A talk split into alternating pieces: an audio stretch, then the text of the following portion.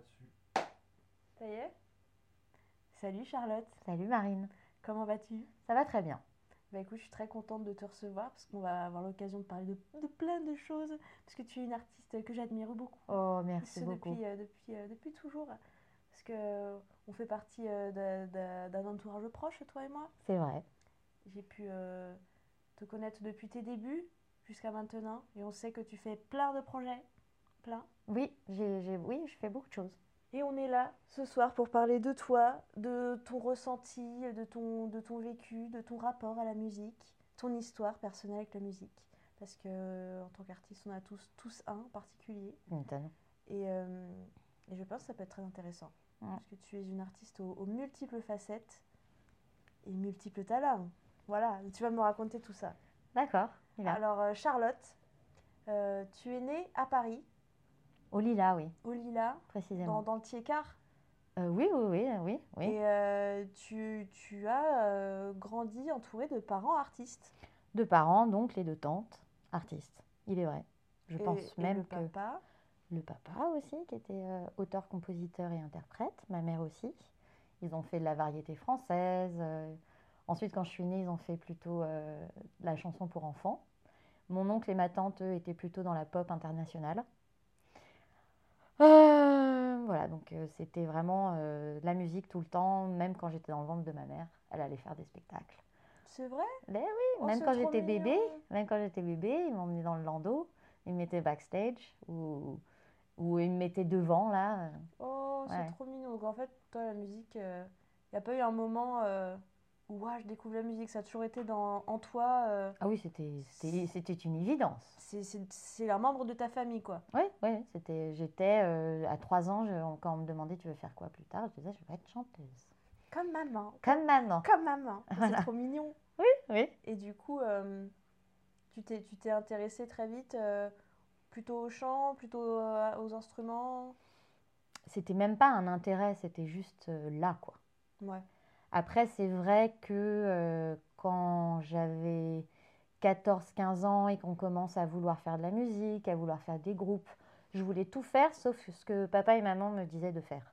Parce que c'est pas qu'on, parce qu'on vient d'une famille d'artistes que c'est plus simple. Oh non Oh non Il y a une, il y a une espèce d'injonction à la réussite ou à la perfection. euh, euh, et donc, euh, et c'est surtout, mes parents me donnaient beaucoup de conseils. Il faut que tu te fasses un répertoire, il faut que tu te fasses un réseau, tu devrais chanter en français. Et moi, en fait, je voulais tout faire sauf ce qu'ils me disaient de faire. Laissez-moi tranquille. Ouais, ouais. Je veux gagner mon indépendance. Voilà, c'est ça. Bah ouais, c'est ça. Et donc, du coup, tu t'es, t'as essayé plein de choses? Oui, vraiment beaucoup, beaucoup de choses. Mais quand même, ce que me disaient mes parents et, et, euh, m'avait beaucoup influencé. Je sais que mon père, quand j'avais 12 ans, m'avait fait écouter du blues en me disant Ah, tu sais, le blues, c'est la base de la musique. euh, avec trois accords, tu peux faire une chanson. Et ça, ça m'avait beaucoup marqué. Il m'avait- Je devais avoir 12 ans, j'avais une compile euh, de blues et j'écoutais, j'écoutais, j'écoutais. Il me parlait aussi des piliers d'une chanson.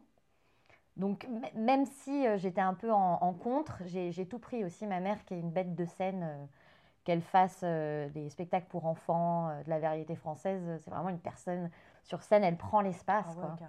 C'est une boule Et ça m'a beaucoup, ça m'a beaucoup appris. Puis aussi mon oncle et ma tante aussi euh, dans un autre délire, euh, euh, plus ouais, plus pop, international, plus mélodique, je dirais. voilà. World aussi. Ouais, world, ouais. Mm. Et tout ça m'a beaucoup influencé. Alors j'ai fait pouf, du jazz, de la funk. J'ai même eu un groupe de.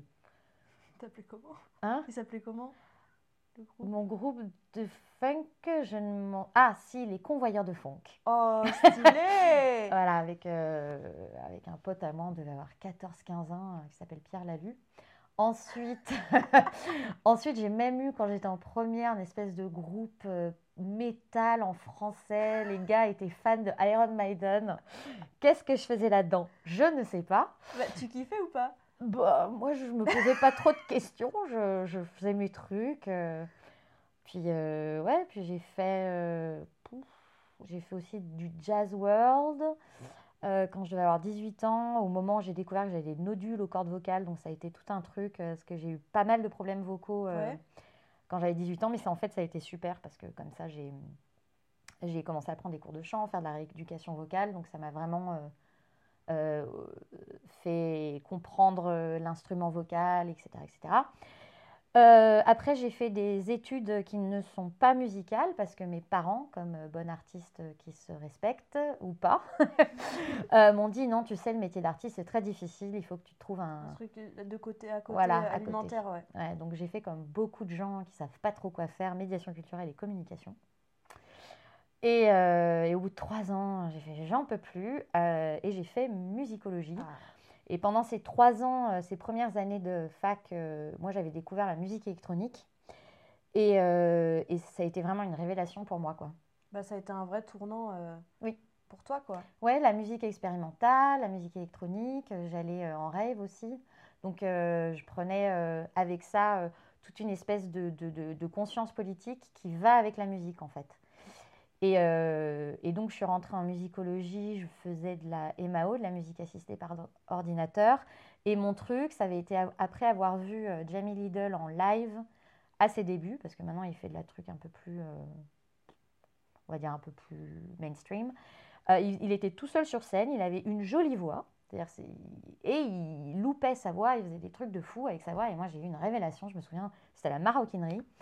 Et là, j'ai fait Ah, je peux avoir cette voix euh, fluette, euh, jolie, et faire des choses complètement euh, Dark. hardcore ou dark, Ouais. hardcore, et qui, qui- qui vont à l'essence de, je sais pas, qui, qui vont déconstruire les, les styles et, et les genres et qui vont faire triper les gens, quoi.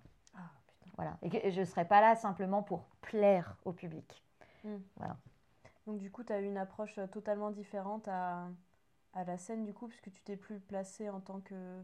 Justement, je dois plaire au public, euh, Mhm. ça t'a libéré de, de beaucoup Exactement. Bah, ça m'a libérée, ou alors c'était une technique euh, d'évitement. de choses. Ouais. De ne pas être euh, cette chanteuse-là euh, à qui on, On, on- espérait, on, espère, voilà, le truc exotique de la chanteuse qui est là pour séduire. Quoi. Moi, ça, c'est un truc que je ne supportais pas. Et donc, euh, je faisais du, de la musique, j'ai fait de la housecore, du breakcore, je mélangeais ma voix euh, dans des effets, tout ça. Euh, J'utilisais Ableton, mais euh, la version 3, maintenant on en est à la version 10 ou 9, je sais plus. Et, euh, et donc, euh, je faisais plein de trucs, des espèces d'ambiance, euh, et je faisais la musique avec un pote à moi qui s'appelle Raphaël, avec qui on allait en rave et tout, et on, et on allait dans des discothèques. dans Vous des faisiez souvent des, des trucs en Europe aussi, je me souviens, vous Ouais. partiez souvent en vadrouille. On avait été à un Technival près de Berlin et on s'était retrouvés sur un son de breton euh, complètement hardcore. Moi, j'étais en, en jupe comme ça et on avait fait un live. En plus, Raphaël avait oublié son chargeur d'ordinateur et c'était le seul sur le Technival forcément à avoir un, un Macintosh. quoi. Oh, Et, euh, et donc, on a eu 45 minutes de batterie. On a fait notre live. Moi, j'étais avec ma flûte à bec que je mettais dans des effets, je faisais des nappes, tout ça. Et euh, c'est après un live qu'on avait fait dans une cave obscure euh, euh, de Paris, donc avec Raphaël, où là, on avait un set de housecore. On va comprendre ce que c'est. Le lead, c'était Bongras, donc qui est un, artiste assez reconnu dans la scène du breakcore. Et il nous a entendu jouer, il est venu me parler, il me fait oui, je, je monte un projet, ça s'appelle, on fait du jazz expérimental, machin, est-ce que tu veux écouter Donc euh, j'ai écouté, j'ai trouvé ça génial. Je lui ai envoyé des tests des pistes de voix et euh, après il m'a dit bah vas-y rentre dans le groupe et donc là ça a été mon premier groupe important. On a fait des scènes partout dans le monde, on a été jusqu'à Moscou, euh, Saint-Pétersbourg, on a été en Grèce, on a fait beaucoup beaucoup de dates dans les pays de l'Est. Et ça a duré 6-7 ans. Euh, voilà, je continue ma, ma vie là ou... Ah, franchement, bah, vas-y, t'es t'as bien D'accord. lancé. hein. Ouais, je, je suis très bavarde, hein, désolée. Ah non, hein. mais pas du tout, mais c'est super cool, c'est ce qu'il faut. Du coup, le fait d'avoir euh, fait un peu le tour du monde. Pas vraiment le tour du monde, mais... Non, mais t'as fait des, des bonnes dates partout, euh, bon, Mm. beaucoup en Europe, du coup, quand même, Ouais, principalement. que en Europe même. Qu'en Europe. Enfin, si on... Oui, la Russie, c'est l'Europe. Oui, oui c'est l'Europe. C'est l'Eurasie, ne c'est l'Eurasie. Ne. C'est l'Eurasie. la Russie, c'est la Russie. Bon, on a joué à Moscou, il faisait moins 25. Aïe, aïe, aïe, aïe, aïe. C'était chouette. C'était chouette? Ah, c'était... C'est à vivre une fois dans, dans sa vie, quoi. Qu'on n'est pas habitué aux pays froids, c'est... Et il est chose. comment le public euh, russe Oh, quand il fait superbe. froid? Superbe. Ah ouais? C'est un super public, les Russes. Ils sont... Ils sont fous? Non, ils sont très, très, très à l'écoute. Pour te dire, on a, avec ce projet, on a fait, je sais pas moi, 100 dates peut-être en plusieurs années, voire plus, peut-être, je me souviens plus. On a joué que deux fois en France. On a joué principalement dans les pays de l'Est parce qu'on faisait une musique très dark, euh, très cinématographique. C'est comme si au final, euh, ces, ces pays slaves euh, avaient quelque chose de, de, je sais pas, de, de nostalgique inhérent à leur culture, euh, qui faisait que notre musique leur parlait. Quoi. Ouais. Voilà. Vous avez, un- vous avez eu un vrai public là-bas, quoi. Oui, en Pologne aussi, en Tchéquie, on allait jouer à Prague aussi. On peut encore trouver euh, vos, vos Oh musiques, oui, oh oui, Oh. on peut même trouver des remixes. euh, Le groupe Ah. s'appelle euh, The Kilimanjaro Dark Jazz Ensemble. Et on avait aussi un, un projet euh, side où on faisait que de la, de la musique improvisée qui s'appelle The Moon Fuji Doom Jazz Corporation. Oh. Voilà. Eh, vous avez des jolis noms. hein. Ah oui, c'était euh, c'était Jason Koonen, donc euh, bon gras, qui trouvait ces noms alambiqués à la mort moelleux. Et ça parlait aux gens, apparemment. Et donc toi, il y a un moment où tu as eu envie de partir un peu plus euh, dans un délire pop? Eh bien, c'est euh, par hasard, euh, à l'époque où il y a eu l'invention de MySpace, je me suis ouvert une, une page perso avec Feu mes... MySpace. Voilà, feu MySpace. Mhm. Je me suis ouvert une page perso avec mes trucs personnels où je faisais de la musique un peu... Il y avait un peu de tout, des trucs vocaux, des petites chansons. Enfin, on ne dit jamais petites chansons, des chansons. et, euh, et là, je reçois euh, une demande euh, d'amitié et c'était un certain jeune artiste israélien qui faisait la musique complètement chez père, une espèce de- de Psychédélique un peu. non, pas du tout. À l'époque, c'était de la, de la musique, on, dit- on aurait dit du Afex Twin avec des, avec des, des instruments pour enfants, quoi. Ah ouais. C'était... euh, et, et tous les jours, il mettait des nouvelles chansons. Il était d'un- super prolifique. Et, euh, et moi, je, je l'avais ouvert il y a quoi Deux mois, mon MySpace. Donc, à chaque fois que je recevais une demande d'amis, c'était « Waouh J'ai eu un message. J'ai un ami Donc, je regardais vraiment la musique des autres et euh, j'avais bien accroché sur ce qu'il faisait. Je trouvais ça très intéressant. Donc, je lui envoyé un message. Bien entendu, il ne m'avait pas répondu. Parce que ce que j'ai appris par la suite, c'est que lui, il faisait des demandes d'amitié euh, à, à l'arrache, tu vois. Genre, ouais, je veux que tout le monde écoute ma musique. Et, euh, et donc, on a discuté pendant un an et demi par là. On a échangé de la musique, on a chatté, euh, tout ça. Moi aussi, pendant ce temps, euh, je faisais beaucoup de la musique improvisée pour une chorégraphe de danse buto. Donc j'avais plein de... Il y avait le Kilimanjaro, je faisais aussi des trucs sur, sur Internet donc pour Magon, donc euh, cet artiste israélien. Et euh, des trucs euh, de, musique ambiante, improvisée. Enfin, ça allait un peu dans tous les sens. Et euh, donc un jour, Magon, il me fait Ouais, tu veux pas venir en Israël Je voudrais bien faire un, album avec toi et tout. Alors, moi, je dis Why not? Donc j'y suis allée, je crois que c'était en mars 2008, et, en fait ça a été super prolifique. C'est comme si j'avais trouvé un alter ego artistique en fait. En, en 12 jours, on a composé genre 9-10 chansons. C'est comme si Ah on, avait, on avait posé les bases de... Et ce que j'appréciais avec lui, c'était qu'importe le style, on créait à chaque fois, avec chaque chanson, on créait un petit univers, euh, presque un mini-film. quoi. Ouais. Et donc il n'y avait pas de il n'y avait pas de, de, de- de limite de style, il n'y avait pas de... Et puis c'était très pop et à la fois c'était tout le temps assez expérimental, dans le sens qu'on on va expérimenter pour cette chanson un univers, et, une histoire. Et, Un vrai euh, concept à chaque fois. ouais, ouais. Et puis alors moi j'étais à fond dans mon truc du concept, grâce à mon père qui, quand j'étais petite, me disait Ouais. tout le temps, tu sais Charlotte, Ouais. l'intérêt c'est le concept. Faut toucher à l'universel. Ok papa Mais il a raison. Ouais. Et donc après, donc on a, on, on est, euh, on a fait ce projet pendant un an et demi comme ça à distance. Après, il est venu vivre en France. Et puis on a continué. On a, ça, c'était notre premier album qu'on appelait, qu'on a appelé Love Happening parce qu'on est tombé amoureux, machin. Donc moi, concept, Love Happening, aussi en, en, en référence au happening des années 70, tu vois, enfin quand ils faisaient des happenings. Mm. Et aussi, c'était dans la musique, c'était très euh, 60s, 70s, assez inspiré par Gainsbourg, euh, tout ça. Euh, époque euh, Melody Nelson. Et aussi Cream Crimson. Enfin bon, plein de, plein de, de- de choses très vintage, on va dire. Mm. Et après, euh, il est venu vivre en France. Euh, on a fait un deuxième album inspiré de notre vie euh, assez compliquée, parce qu'on travaillait à côté. On avait un job à la con. hein. Enfin, à la con, non, hein, c'est le. Non, c'est. Pardon, excusez-moi, j'ai rien dit. Un job. Job alimentaire. Un job alimentaire, mais pour certaines personnes, c'était leur job à eux. Donc c'est pour ça que c'est pas très bien que je dise job à la con, mais c'est pas grave. Ça ne sera pas coupé. Euh, et donc, on a fait ce deuxième album, inspiré, et puis on a dépensé énormément d'argent, énormément d'argent à le faire, car on n'avait pas vraiment conscience de comment le milieu de la musique fonctionne. On pensait que parce qu'on met quelque chose sur le net, ça va marcher. Ça va marcher. Ouais. Et, euh, et, ensuite, euh, complètement fauché, on se dit ça va pas, il y a quelque chose qui va pas.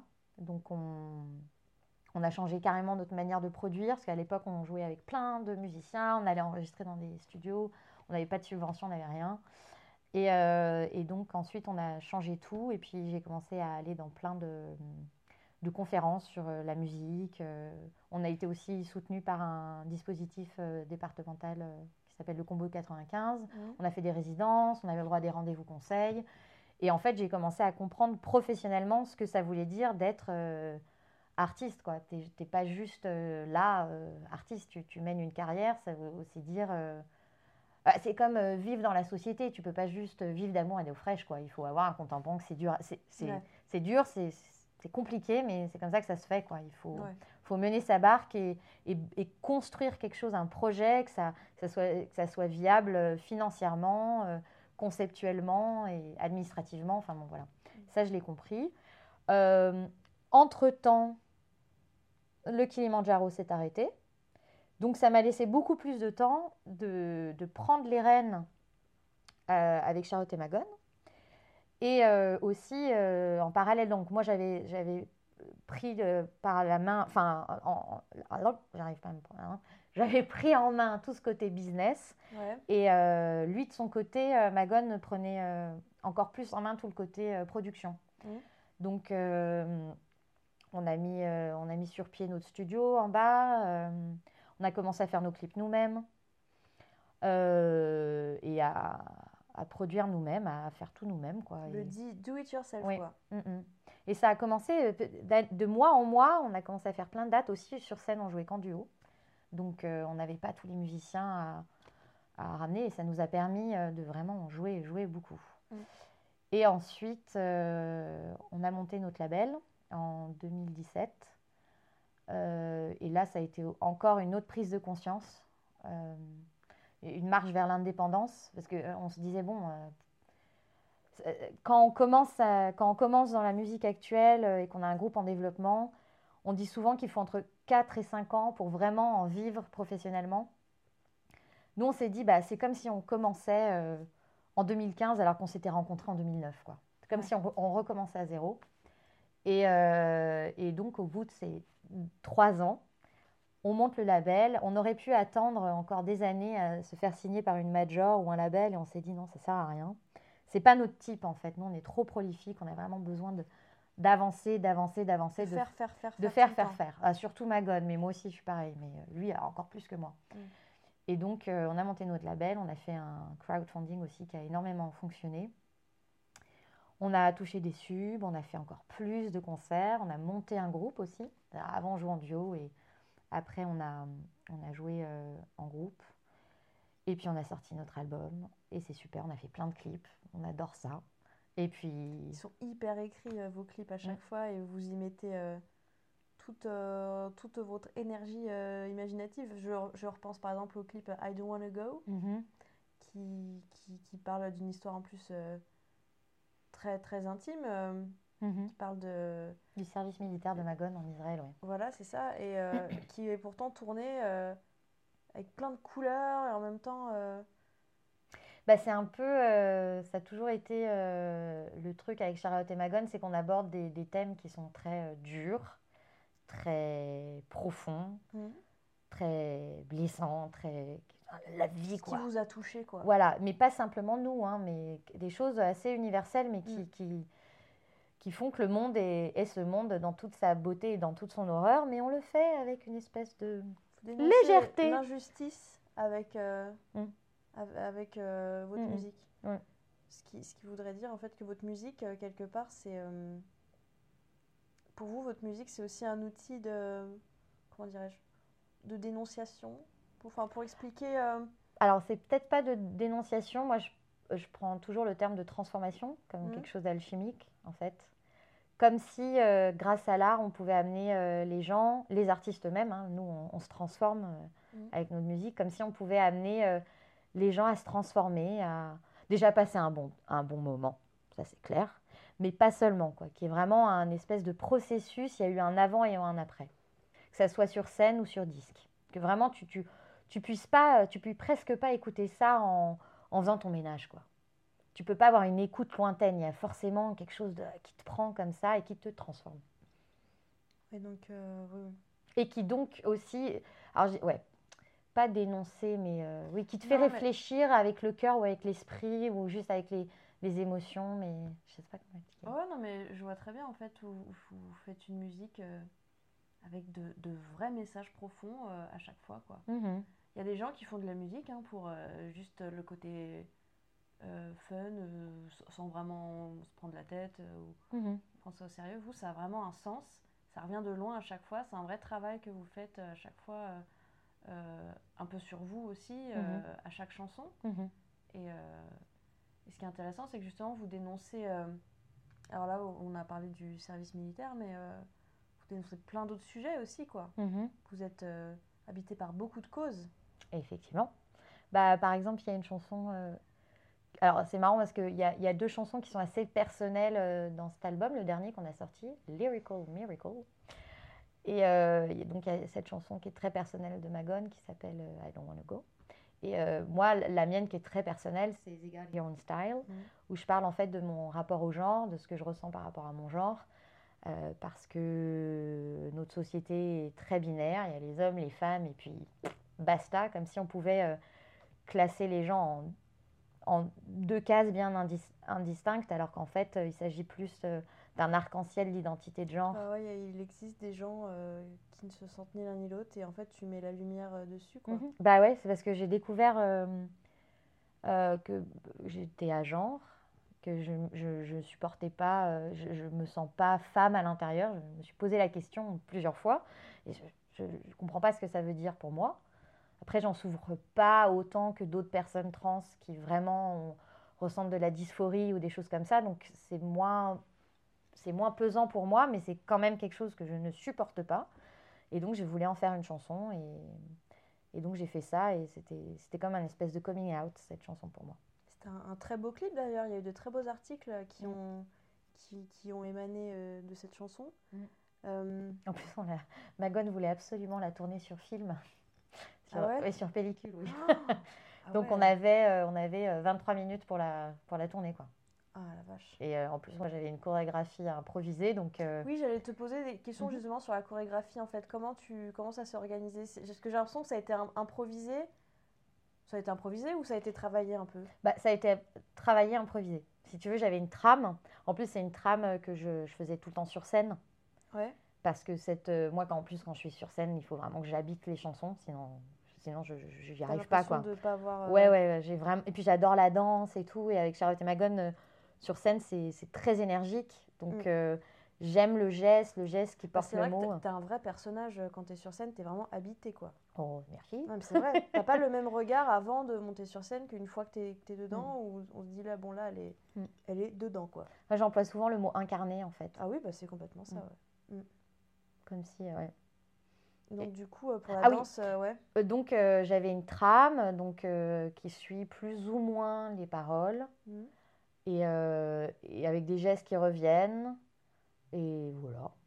voilà. Et ça Mais c'était improvisé, ouais. 100% sincérité quoi. Ouais. Mais c'était important de toute façon Oui. pour le message euh, Mm. qui était délivré. Donc Mm. c'est super cool. Et ce qui fait que tu es devenue un peu une artiste militante, un peu. Oui. Tu te sens un peu une âme de militante? Parce qu'il y a Oui. aussi une autre cause que tu soutiens, tu es végétarienne aussi, la cause animale aussi Mhm. te parle beaucoup. Mhm. Euh, je Ça, j'en ai jamais si- parlé dans Ouais, mes j'allais chansons. dire, ouais, dans vos chansons. Bah Euh, si, si, euh, dans Egg Dance, on en parle. Ah, The Egg Dance, c'est vrai. Oh, je- on va mettre le clip euh, dans l'article. Ce- ce- ce- cette chanson, elle est incroyable, quoi. Ah oui, parce qu'en fait, c'est euh, faire des omelettes sans casser deux, quoi. Et en fait, l'histoire, parce que beaucoup de gens vous demandent à chaque fois, mais ça vient d'où, Egg Dance? C'est euh, c'est une vraie danse qu'on dansait euh, euh, au Moyen Âge ou à la Renaissance. On mettait des œufs euh, sur le sol on se bandait les yeux et on dansait la gigue au son du petit violon. Et on, devait danser comme ça. Il y avait, un, il y avait l'adversaire en face et il s'approche, il s'approche, il s'approche. Ils ne doivent pas casser les œufs et ne doivent pas se rentrer dedans. Ah ouais. Comme dans beaucoup de, de rites euh, païens, c'est euh, une danse euh, qui se faisait en rapport avec les œufs. Bah, c'est Pâques, c'est le printemps, c'est la Renaissance. La fertilité? La fertilité, oui, oui, bah, les œufs, fertilité, oui, forcément. Mm. Et donc, c'était un petit peu bah, essayer de respecter l'autre et, de respecter les animaux. La délicatesse. La délicatesse et de se, pas, se rentrer dedans. Et puis aussi un certain, un certain saut dans l'inconnu.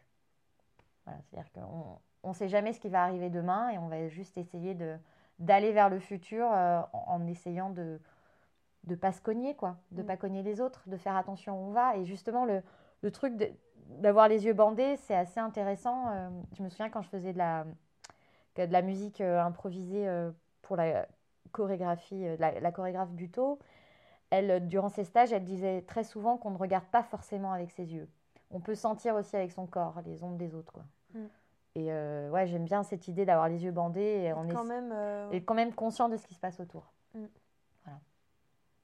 Et du coup, en parlant de ça, tu as en plus de Charlotte et Magone un projet euh, perso mm-hmm. qui s'appelle Voxaxov. Bravo Je l'ai bien dit, ouais Et, et j'aimerais beaucoup que tu m'en parles, enfin, que tu en parles à nos, à nos auditeurs. Très bien. Voxaxov, c'est quelque chose qui me, qui me, que je traîne depuis des années et des années c'est euh, quand j'avais commencé à faire de la voix transformée avec mon ordinateur, tout ça. Euh, j'aimais bien faire des, sessions où j'improvise, je pars de rien, j'ai juste mon micro, euh, des fois des petits objets, des petites percussions, mais mon micro, mon ordinateur, des effets, et, je fais des espèces de, morceaux ambiants de 15 minutes, 20 minutes. Et je disais toujours à Magone, bon, bah, après le dernier album, moi j'aimerais bien faire de l'ambiance, revenir à ça. D'ailleurs, euh, dans le dernier album, il y a des, passages comme ça euh, de, musique un peu ambiante, mais je voulais vraiment pousser ça jusqu'à l'extrême et puis aussi inventer un espèce de personnage sur scène. sur scène et aussi dans le concept, quelque chose de très mystique et spirituel ou, vraiment ça pourrait être limite théâtral. Quoi. Mm. Et, euh, et cet été, je suis partie en voyage. Ça faisait depuis longtemps que j'avais pas été j'étais pas partie en voyage euh, longtemps et je suis allée à New York et ensuite je suis allée voir euh, mon vieux à Montréal. à Montréal où j'ai vu mon vieux pote euh, Raphaël avec qui je faisais de la house chord back in the years dont j'ai parlé au début. Ah oui. Voilà. Et, et là on s'est enfermé pendant six jours dans le, dans le studio et on a fait du son on a improvisé. Et au comble de la surprise 6, 7, 8 morceaux en sont sortis qui, qui étaient mais c'est Vogue Saxov avait son, son, premier opus quoi. Ah ouais, c'est sorti d'un coup ouais, c'est sorti d'un coup. C'est que c'était là depuis ouais, c'est que c'était là depuis un bout de Exactement. temps et ça ne demandait qu'à sortir Exactement. En fait. ouais. Et euh, comme euh, comme avec Charlotte et Magone, maintenant on a un manager, on a une, toute une équipe de partenaires, on fait moins de choses tout seul. Euh, on peut se permettre en fait d'avoir des projets perso. D'avoir des projets perso. Magone a lancé son projet perso qui est très cool. Alors c'est marrant parce que lui il est carrément dans le rock vintage. Ah genre euh, on le croirait sorti des années 70, ah tu vois. Il est là, euh, il pousse ça à fond. super cool. Et c'est très cool.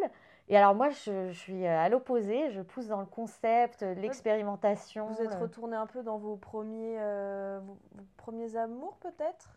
Non parce que lui, euh, il faisait de la musique, de la pop bricolage au début.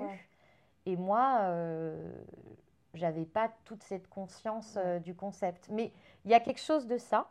Il y a quelque chose de ça, surtout que maintenant, on n'a pas à toujours demander à l'autre euh, ce qu'on va faire. quoi. On est beaucoup plus libre personnellement. Il n'y a, a, pas de Ah non, j'ai pas envie de faire ça. Non, mm. non, non. Mais pour ma part, oui, il y a vraiment un retour au bah, toi, Toi, l'électronique, ça a été tellement une. Ça a été très important dans ma vie. Bah oui. Mm, mm. D'accord. Voilà. Donc euh, tu fais aussi beaucoup participer ton public euh, quand tu es. Euh, tu... Est-ce que Voxaxov est une personne? C'est toi, Voxaxov? C'est le personnage? C'est c'est le concept? C'est c'est une. Je... je... ne sais pas trop. Bon, on verra. du coup, quand tu quand tu quand tu interprètes Voxaxov, tu fais participer ton public? Oui, alors ça c'est toujours un truc qui a été très, j'aime bien faire participer le public. Ça doit venir de ma mère qui fait des spectacles pour enfants. D'ailleurs, Magone, très souvent, quand on jouait, il fait eh, Tu fais pas trop kermesse. Hein. et donc, Élise euh, Duchemin, qui est, qui est bassiste, avec euh, Charlotte et Magone et que j'ai aussi embarqué dans Voxaxov, me dit Il faut pas trop faire kermesse. Parce que ah. avec Voxaxov, je joue euh, comme si j'étais donc, comme tu dis, une déité, une personne une prêtre, tu avec les codes de la religion, quoi. Oui, ouais. Alors ça peut en faire grincer des dents certains, mais je m'en fiche en fait. Moi, je, j'aime la spiritualité. Euh, voilà. Je, pense que c'est chouette de pouvoir jouer un, rôle où on, ah oui, voilà. Et, euh, et donc, euh, alors donc je fais une care messe. la care messe. Où en fait, bah, les gens ils sont là pour se sentir envahis par des émotions spirituel ou pas, hein, chacun le ressent comme il veut. Et donc, à un moment du, concert, euh, je leur demande d'écrire des vœux, des prières sur un petit bout de papier. Ensuite, euh, j'en tire une au hasard et je, j'improvise euh, dessus. dessus. Et ah, c'est fort ça. On a fait notre premier concert la semaine dernière et c'était, je les ai lues toutes et c'était juste magnifique quoi. Les, Tu sens que les gens, ou alors ils font des choses rigolotes, ou alors vraiment ils ils ont envie de me dire des choses, quoi. Ah là, c'est mon moment, là, ça y est, je, peux dire, euh, je peux dire ce que je veux, ouais. Puis des fois, on reçoit des, des, des messages euh, personnels aussi. Ouais. Parce qu'il y a un pote qui est dans la... Tu les reconnais? Il y en a, oui. C'est anonyme, mais bon, il y, en, a... que je reconnais, oui. Ouais. Mais il y en a, je... qui est-ce qui m'a sorti ça, quoi? T'en as, tu sentais qu'ils avaient besoin de le sortir. Et euh, Ouais, ou alors ils avaient besoin de... Ils avaient envie d'impressionner la personne qui allait les lire, quoi. J'ai eu des poèmes aussi. Un, vrai poème. Mm. Donc, euh, je suis vraiment euh, contente d'avoir euh, trouvé cette idée qui existe en fait. J'avais visité la cathédrale d'Orléans mmh. parce qu'on avait été avec Magone aider notre ancienne batteuse Sophia Fali à faire sa soutenance de, graphisme et on avait improvisé de la musique. Elle avait tout un truc. Bref, et, bon, je vois pas pourquoi je parle de ça, mais si c'est très intéressant. Bref, et donc on avait euh, après qu'on ait fait sa performance pour sa soutenance, euh, un, break comme ça. Et moi, je suis allée visiter la cathédrale d'Orléans. Et euh, il y avait une espèce de promontoire, une petite table avec des papiers. Il y avait marqué écrivez votre prière. Les, les moines euh, la liront et feront une prière pour la feront monter. La feront monter au ciel. Voilà. Et j'ai fait wow oh. Alors moi j'ai écrit une prière à la con, quoi, genre cher Dieu, je ne crois pas en toi, mais je voudrais la paix dans le monde. C'est trop mignon. Voilà, et, euh, et, oui, aussi quelque chose sur les migrants, tout ça. Donc, euh. Oui, parce que tu restes une artiste engagée. Ah oui, ça, tu y reviens souvent. Oui, mais, tu, mais parce que c'est un trait de ta personnalité. Tu, tu, es, tu aimes aider ton prochain. Oh. c'est vrai. et, il faut aussi parler de Musicienne Co, que tu as cofondé oui. avec tes amis. Oui. En 2015, euh, on était à une espèce de, de, rencontre euh, professionnelle euh, au FGO Barbara, où il y avait plein de stands, des conférences, comment sortir un EP, etc. Et puis on s'est retrouvés à la fin d'un workshop avec plusieurs nanas, comme ça, ensemble. Oh, mais à parler, à continuer à parler. Puis on s'est dit, ah tiens, on devrait se revoir, euh, on pourrait s'entraider. Et puis on a commencé à boire des pots. Et ensuite, euh, on, s'est carrément euh, donné des conseils chacune les unes les autres sur nos projets respectifs. Puis on parlait des, problèmes qu'on rencontrait. Et puis moi, j'étais beaucoup à l'époque sur Facebook et Internet à lire des milliers, pendant des milliers d'heures, des, des, des, des, blogs féministes, antiracistes, machin, et aussi sur des groupes privés Facebook où les nanas demandaient des conseils, euh, partageaient de la musique ou alors des articles. Je me suis dit, est-ce qu'on pourrait pas faire la même chose mais pour les femmes et les trans euh, dans la musique actuelle, c'est-à-dire sans les hommes cis qui sont euh, majoritaires dans le milieu de la musique. Et donc on a créé un groupe privé, Facebook, en non-mixité, et, ça a grandi, grandi, grandi, grandi. On a commencé à faire des workshops, des scènes découvertes, et là ça fait depuis trois ans que ça existe, et c'est juste génial. C'est, euh, ça nous a sorti euh, toutes euh, d'une certaine, d'un certain isolement.